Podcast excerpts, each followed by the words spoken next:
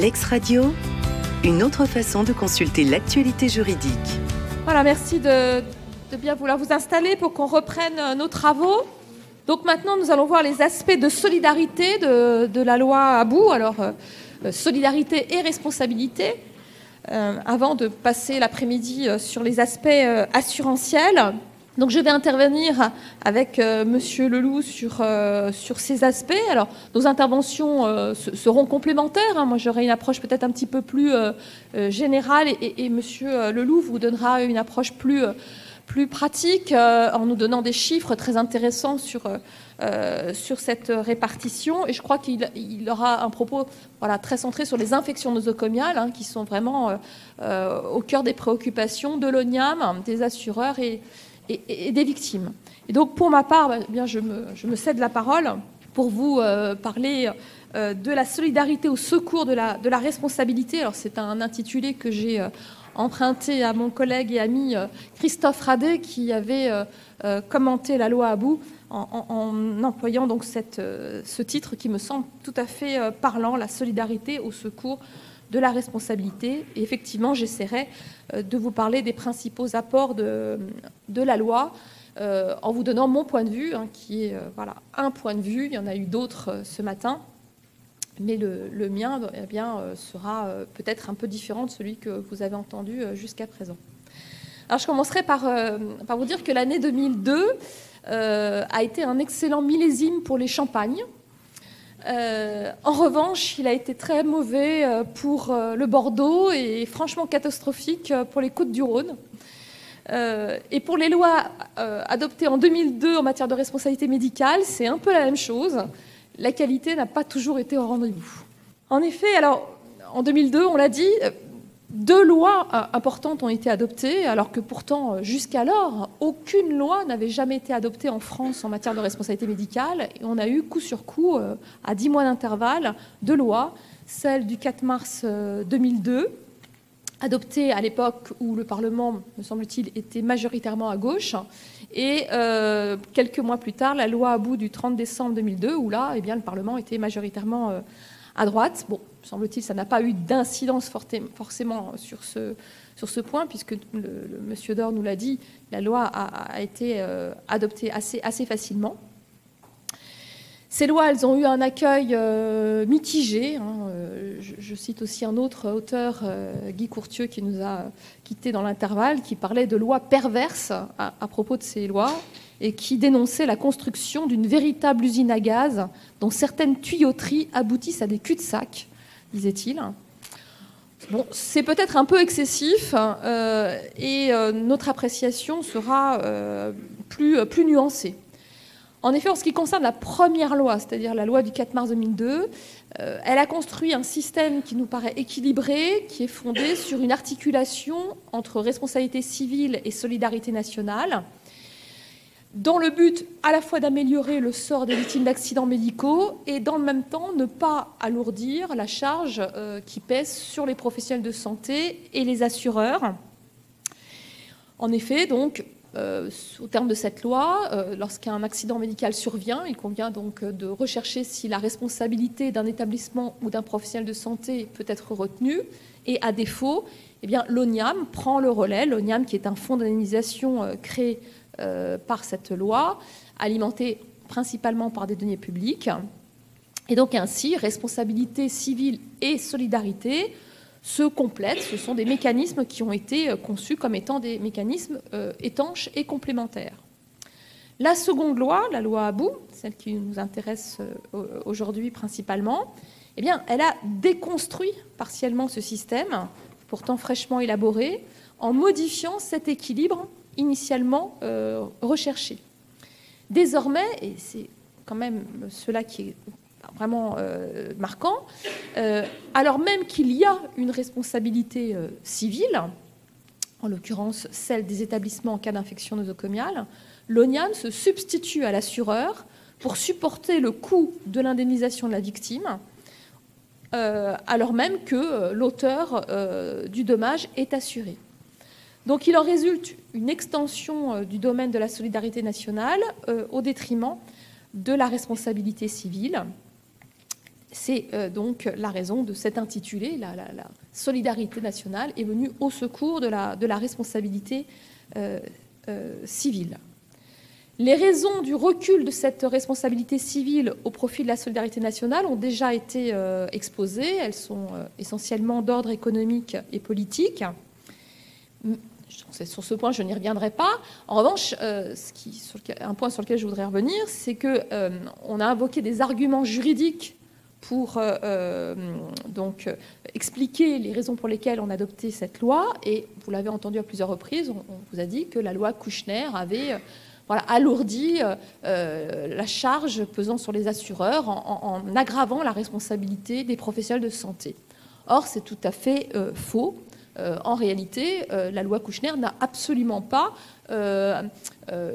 augmenté donc, la charge des, assureurs en alourdissant la responsabilité des professionnels de santé ou des établissements de santé, bien au contraire. Hein. sur le terrain des infections nosocomiales, il faut rappeler que euh, la euh, Cour de cassation retenait une obligation de sécurité de résultat à la charge des professionnels de santé depuis un arrêt rendu en 1999. Or, la loi Kouchner est revenue sur ce point. Hein. Désormais, les professionnels de santé ne sont responsables qu'en cas de faute prouvée euh, si une infection nosocomiale est contractée au sein de leur cabinet libéral. Donc, voilà, moins de responsabilité, moins de, de garantie du côté de l'assurance. De la même manière, euh, ça a été dit, euh, l'article 1er euh, de la loi Kouchner eh bien, condamne la jurisprudence Perruche, et elle va même au-delà, puisqu'elle crée une forme d'immunité, on peut le dire, au profit des professionnels de santé qui commettent une faute, ne permettant pas de diagnostiquer euh, une malformation congénitale euh, de l'enfant à naître, hein, puisque désormais il faut une faute caractérisée, et puis euh, l'indemnisation est considérablement limitée. Donc, en réalité, voilà, la loi Kouchner n'a pas, été, n'a pas été plus loin que ne l'avait été la jurisprudence. Bien au contraire, elle est revenue sur certains acquis jurisprudentiels.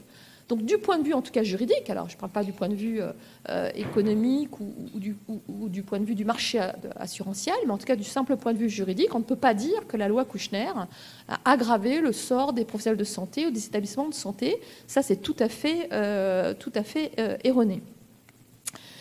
Mais malgré tout, c'est quand même en partie sur cette idée que euh, la loi euh, du 30 décembre 2002 a été adoptée dans l'urgence, sans euh, aucun amendement. En tout cas, les parlementaires n'ont pas été, ont été invités à ne déposer aucun amendement pour ne pas retarder l'adoption de la loi. Et ce sont donc les conséquences juridiques de cette loi qu'on va maintenant examiner, les, conséquences juridiques immédiates, mais aussi plus lointaines de cette réforme. Alors, ces conséquences, elles me semblent de deux ordres. D'une part, eh bien, cette loi euh, va entraîner, alors ça a été un peu dit euh, par Maître Wernfeld et je vais y revenir, ça a entraîné quand même une euh, complexification du, régime d'indemnisation des accidents médicaux. On a aujourd'hui un système extrêmement complexe, confus, et voilà, c'est quand même un problème. Euh, et puis, alors l'autre euh, conséquence, peut-être plus, plus lointaine et, dont on n'a peut-être pas encore complètement euh, mesuré l'étendue, c'est que finalement cette loi a commencé à nous accoutumer à l'idée que les accidents médicaux devaient euh, relever de la solidarité nationale, que la charge de l'indemnisation d'accidents médicaux, quels qu'ils soient, même ceux qui euh, trouvaient leur cause dans une faute, devait relever de la solidarité nationale. C'est un petit peu le début de, cette, idée et qui, on le verra, euh, ben, s'est amplifié au fur et à mesure hein, des, années. Alors commençons tout d'abord par voir que cette loi a entraîné une complexité accrue euh, du régime d'indemnisation des accidents médicaux. Alors, en effet, euh, la loi Abou, elle est venue s'ajouter à la loi Kouchner. C'est-à-dire qu'on a ajouté dans le Code de la santé publique des dispositions, euh, et notamment l'article L 1142-1-1, sans du tout revoir les dispositions qui avaient été adoptées quelques mois plus tôt. On a ajouté donc des dispositions nouvelles euh, qui donc euh, ont entraîné quand même une, une incohérence de l'ensemble. Alors tout d'abord, la loi, je vais aller très vite sur ce point, ça n'a pas été abordé, mais la loi Abou, elle a étendu la compétence de l'ONIAM à tous les dommages résultant de l'intervention en cas de circonstances exceptionnelles d'un professionnel, d'un établissement, service ou organisme en dehors de son activité de prévention, de diagnostic ou de soins. C'est l'article L 1142-1-1, deuxièmement. En fait, le législateur a euh, envisagé là les hypothèses, l'hypothèse où un médecin porte assistance à une personne en péril en dehors de ses euh, activités médicales habituelles et qu'il cause à cette occasion un dommage. Donc la loi Abou est venue dire que désormais, c'est l'ONIAM qui prendrait en charge euh, ce type euh, de dommage. Alors cette disposition, elle repose, alors d'ailleurs en partie comme beaucoup d'affirmations sur, la base desquelles la loi Abou a été adoptée, en partie quand même sur des fantasmes. C'est-à-dire la crainte euh, pour le médecin de voir sa responsabilité recherchée parce qu'il euh, il est intervenu dans des, circonstances exceptionnelles pour porter secours à un patient et, euh, qu'il n'avait peut-être pas ben, ben, à la fois les compétences requises et peut-être tous les outils à sa disposition. Alors, c'est un fantasme, euh, parce qu'en réalité, euh, la jurisprudence se montre dans cette hypothèse assez compréhensive. Euh, elle apprécie la faute du médecin par rapport aux circonstances. Et il est bien évident qu'elle ne retiendra pas une faute s'il est établi qu'il a manqué à, toutes les recommandations médicales dès lors qu'il n'avait pas tous les outils à sa disposition. Donc en réalité, voilà, une intervention qui, est là pour euh, apaiser des, craintes, mais qui, sont, euh, euh, en grande partie du, fantasme. Alors je ne sais pas, peut-être que M. Leloup nous donnera des précisions, mais je ne suis pas sûre que cette disposition ait donné lieu à une prise en charge très, importante de, l'ONIAM, parce qu'en réalité, dans cette hypothèse-là, la responsabilité du médecin est très difficile à engager. Ensuite, évidemment, c'est là-dessus que je vais euh, euh, insister, c'est l'apport essentiel de la loi. Elle a prévu que les, euh, comment dire, les, infections qui entraînent les dommages les plus graves, donc soit le décès, soit un déficit fonctionnel permanent supérieur à 25%, eh c'est la réparation des dommages résultant de ces infections relèverait non plus de la responsabilité et par voie de conséquence de l'assureur de responsabilité, mais de la solidarité nationale. Or, cette euh, disposition, qui, figure à l'article L 1142-1-1, premièrement, elle a été adoptée sans même que le texte sur la responsabilité des établissements ait été modifié.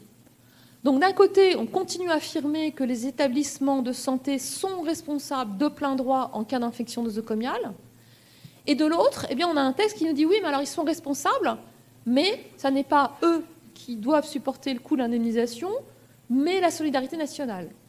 Donc il y a là quand même quelque chose d'assez incompréhensible d'un point de vue juridique. Comment se fait-il qu'un responsable euh, ne soit pas tenu à réparation euh, et que l'assureur, son assureur qui, a donc euh, qui garantit bah, sa, responsabilité, échappe à son obligation d'indemniser, alors que pourtant euh, son assuré est, responsable. Donc voilà, d'un point de vue juridique, c'est assez, c'est assez incompréhensible et ça rend les choses évidemment très, très compliquées. alors c'est vrai que euh, la loi prévoit un, recours possible de l'ONIAM contre euh, l'établissement. Sa responsabilité, dit-on, n'est pas totalement, euh, disparue. Bah, sauf que ce recours, il est subordonné à la preuve d'un manquement caractérisé aux obligations posées en matière de lutte contre les infections nosocomiales. Donc ce n'est pas un recours systématique. C'est-à-dire que l'ONIAM ne pourra agir contre l'assureur de l'établissement, a priori responsable, qu'à la condition que cet établissement ait commis une faute. Hein, on parle de manquement caractérisé.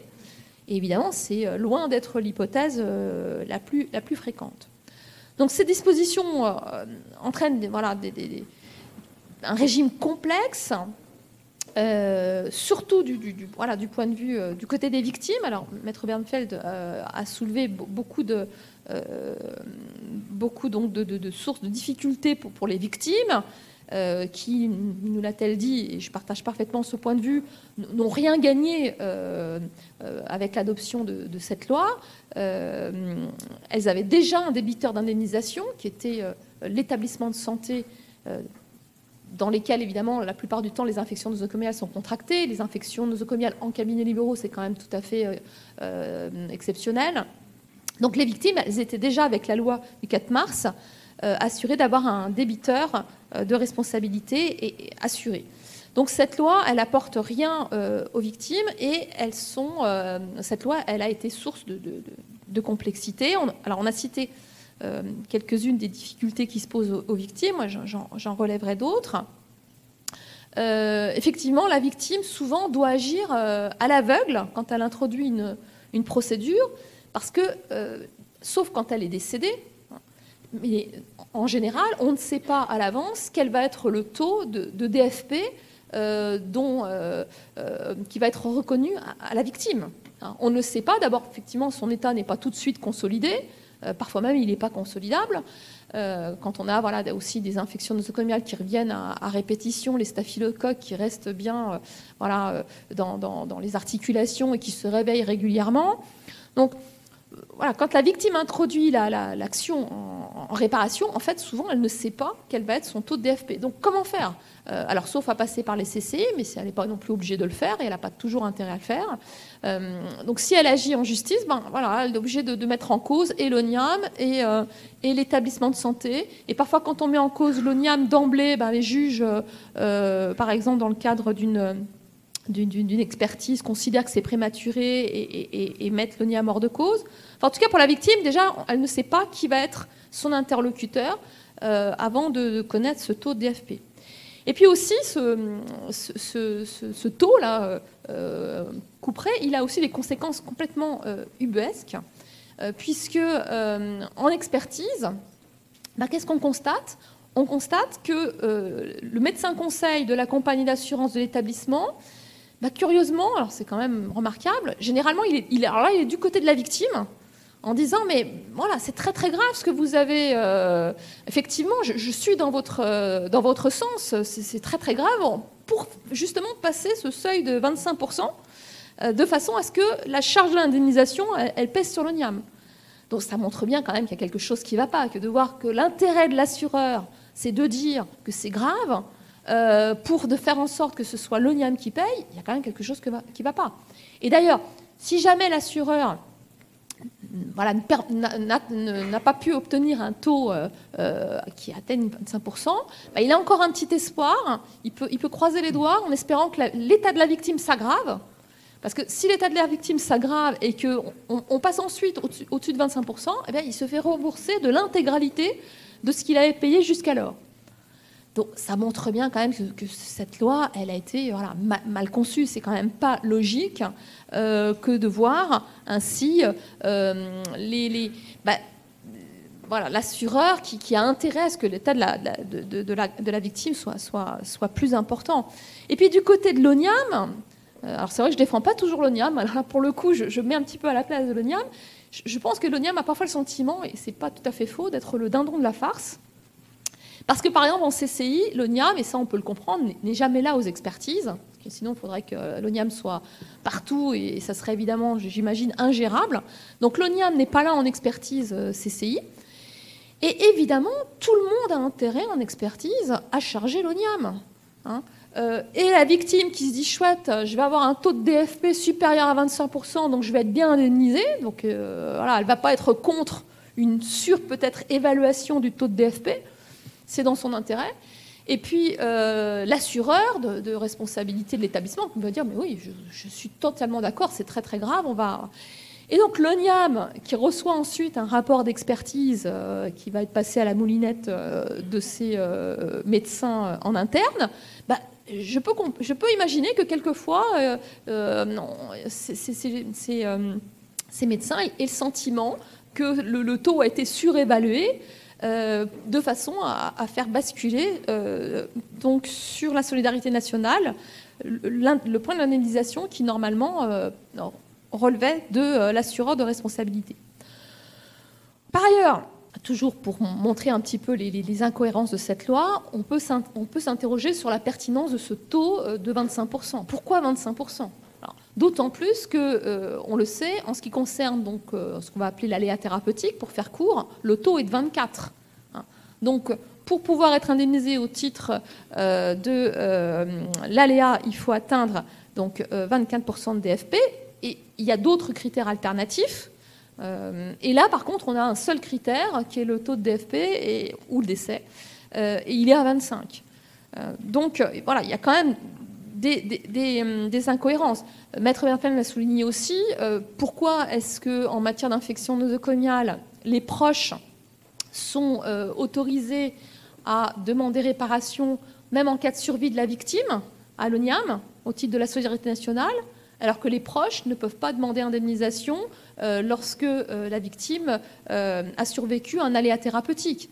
il y a une incohérence parce qu'en réalité, cette loi, a été adoptée dans l'urgence sans réflexion d'ensemble au regard de ce qui avait déjà été adopté par la loi Kouchner.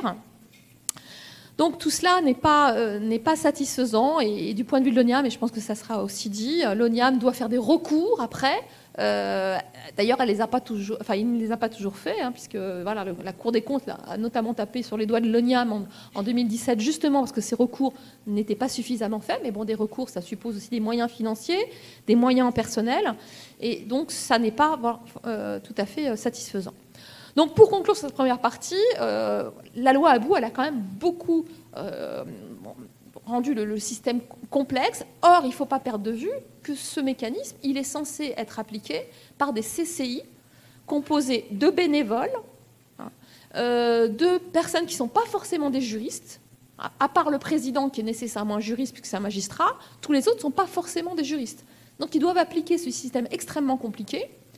Euh, les victimes qui, selon l'idée de la loi Kouchner, peuvent saisir les CCI sans avocat, sans être assistées, sans être représentées, ben, elles aussi, elles doivent être en mesure de comprendre euh, les règles juridiques qu'on va leur appliquer. Or, ces règles sont quand même en grande partie euh, devenues incompréhensibles. Alors, autre euh, conséquence plus peut-être lointaine de, la loi Kouchner, c'est cette accoutumance à l'idée de transfert des risques d'accidents médicaux vers la solidarité nationale. Alors, l'ONIAM, on, l'a dit, a été créé en 2002 pour l'indemnisation des accidents médicaux les plus graves lorsque les conditions de la responsabilité d'un professionnel de santé ou d'un établissement de santé n'étaient pas euh, réunis. Euh, donc, voilà, la Sécurité nationale était là pour euh, intervenir quand il n'y avait pas de responsable. Or, justement, la loi Abou va, modifier cette perception des choses, elle va modifier considérablement le rôle confié à l'ONIAM en le rendant débiteur principal de l'indemnisation dans des hypothèses où pourtant il y a un responsable. Alors c'est euh, le cas avec euh, l'indemnisation des victimes de la maladie de Creutzfeldt-Jacob, euh, auquel avait été administrée donc, une hormone de croissance de synthèse. en principe, donc, c'est l'Institut Pasteur qui était continuateur de l'association France qui aurait dû indemniser. Il y avait bien un responsable, et pourtant, la loi Abou a mis à la charge de l'ONIAM l'indemnisation de ces préjudices. Et puis ce processus, il va, euh, s'intensifier. On aura ensuite la loi 2004 pour l'indemnisation des victimes euh, post-transfusionnelles du sida. Là aussi, il y, a des, il y a des responsables, et pourtant c'est l'ONIAM qui indemnise. Alors il, il a repris euh, le, fonds de garantie. Hépatite C, c'est la même chose. Il y avait des responsables, hein, et la loi de 2008 a fait peser sur l'ONIAM la charge de l'indemnisation d'accidents médicaux pour lesquels il y a des responsables. Alors, je, pourrais encore multiplier les exemples. Euh, alors, il y, a la dépakine et, le médiator. Alors là, l'ONIAM n'est pas débiteur principal, bien sûr, puisque c'est simplement une procédure que l'ONIAM euh, organise. Sauf que dans les faits, par exemple, pour la dépakine, le laboratoire refuse systématiquement de suivre les avis des collèges euh, d'experts, du collège d'experts. Donc, c'est en fait l'ONIAM qui, à chaque fois, est obligé de se substituer au laboratoire qui refuse de faire une offre. Et donc, là encore, il apparaît comme le débiteur principal. Et d'ailleurs, il est présenté comme cela dans les médias, voire un peu fustigé, et on perd un peu de vue que quand même il y a un responsable, c'est le laboratoire. Donc tout cela pour euh, vous dire que peut-être, alors là je, je, pose une question, peut-être que finalement on, va petit à petit vers, une évolution qui consistera à faire de l'ONIA ben, un, fonds de garantie un petit peu euh, comparable à celui qu'on connaît en matière de terrorisme et, d'autres infractions, c'est-à-dire celui auquel on pourra s'adresser en première intention, qui sera le, le, débiteur, de l'indemnisation sans que la victime ait à démontrer qu'elle est dans l'incapacité d'obtenir euh, réparation d'un responsable. Peut-être. En tout cas, on voit bien que ces interventions successives vont, dans, ce sens. Alors, est-ce qu'il faut euh, le souhaiter? C'est vrai que d'un côté, on peut se dire, bah, c'est mieux pour la victime. Euh, elle pourra toujours, accident médical euh, fautif ou accident médical non fautif, elle aura toujours possibilité de s'adresser à un fonds unique. Elle n'aura pas à chercher si c'est le juge administratif, si c'est le juge judiciaire, qui est le débiteur, l'établissement, etc. Elle aura toujours un, débiteur unique, un interlocuteur unique auquel elle pourra s'adresser, alors idéalement sans rien payer, sans avocat, tout gratuit. Donc c'est vrai que ça paraît être un, monde euh, idéal. Euh, bon, de l'autre, euh, eh bien, on, peut se demander si c'est si c'est une bonne chose pour notre société que la, que les, professionnels de santé, les établissements de santé, finalement, soient ainsi déresponsabilisés. Hein, la responsabilité civile, elle a aussi des vertus euh, pour réguler les comportements sociaux. Et donc peut-être que euh, voilà, c'est peut-être pas plus mal qu'il y ait aussi un peu de responsabilité, euh, que les médecins, les professionnels de santé soient donc amenés à, répondre de leurs actes. Et, si c'est ce point, de vue que, l'on retient, eh bien, il faudra maintenir la responsabilité civile. Donc c'est on, le voit, pardon, un, véritable choix de société auquel on risque peut-être d'être confronté dans les années à venir. Euh, ce sera alors au Parlement, bien sûr, euh, de prendre ses responsabilités en tant que représentant des citoyens pour euh, trancher ce, débat. Espérons seulement que cette fois, il, légiférera sereinement et en toute indépendance et sans se laisser intimider par les pressions des assureurs. Je vous remercie. L'ex-radio, une autre façon de consulter l'actualité juridique.